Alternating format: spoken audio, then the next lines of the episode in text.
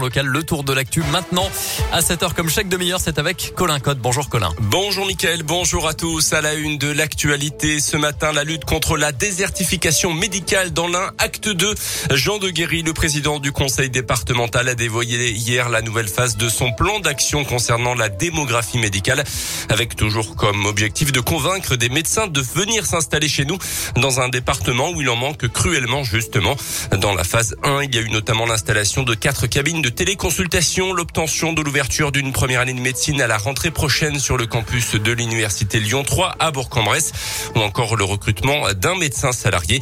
Pour ce nouveau mandat, le département de l'Ain a encore d'autres idées. Martine Tabouret, la vice-présidente en charge du sujet au département de l'Ain premier plan annonçait quatre médecins salariés. Donc euh, on sera plutôt sur 10 euh, à terme, donc 6 nouveaux médecins salariés. Ensuite, euh, la téléconsultation de proximité, alors non plus avec des télécabines, mais avec des mallettes de télémédecine qui permettront aux infirmiers d'aller à domicile pour faire les principales mesures nécessaires à un diagnostic. Et le médecin fera à ce moment-là le diagnostic sans déplacement. Ensuite, ce sera de travailler sur la médecine de spécialité, ORL, pédiatrie, euh, dermatologie aussi, donc euh, via des télécabines, avec éventuellement aussi essayer de recruter des spécialistes. Et parmi les autres actions de ce plan 2, le soutien à la formation d'infirmiers et d'assistants médicaux, le renforcement de l'offre de formation en médecine dans l'Ain et la création d'un événement annuel favorisant le rayonnement de l'Ain auprès des médecins internes et autres professionnels de santé.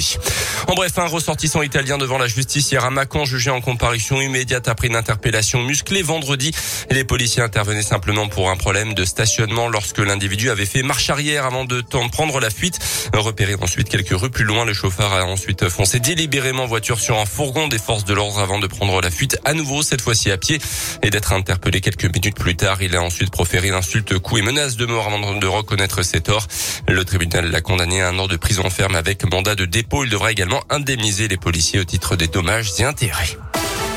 Dans le reste de l'actu, une journée agitée hier au CIRA de Lyon, le salon de la restauration et de l'hôtellerie.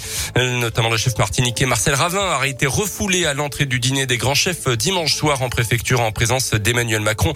Il avait pourtant un carton en bonne et due forme, mais le personnel à l'entrée ne l'a pas laissé en, en passer. Le chef parle de discrimination en raison de sa couleur de peau, se dit humilié. Il a largement relayé sa mésaventure sur les réseaux sociaux. L'organisateur, de son côté, plaide pour une erreur malencontreuse. Il explique que le chef n'avait pas répondu à l'invitation et ne se trouvait donc pas sur les listes des invités. Qui de Yannick Jadot et de Sandrine Rousseau représentera les Verts lors de la prochaine élection présidentielle l'an prochain? Le second tour de la primaire écologiste s'est clôturé hier soir. 122 000 personnes étaient inscrites pour voter sur Internet. Le vainqueur sera annoncé vers 17h30 tout à l'heure. On termine avec euh, le foot et la Ligue des Champions, deuxième journée de la phase de groupe et le Paris Saint-Germain euh, qui affronte Manchester City dans le choc du groupe A. C'est à 21h. Lille euh, se déplacera en Autriche sur le terrain de Salzbourg. Lyon jouera également Ligue Europa cette semaine. Ça sera jeudi soir à domicile contre les Danois de Brondby.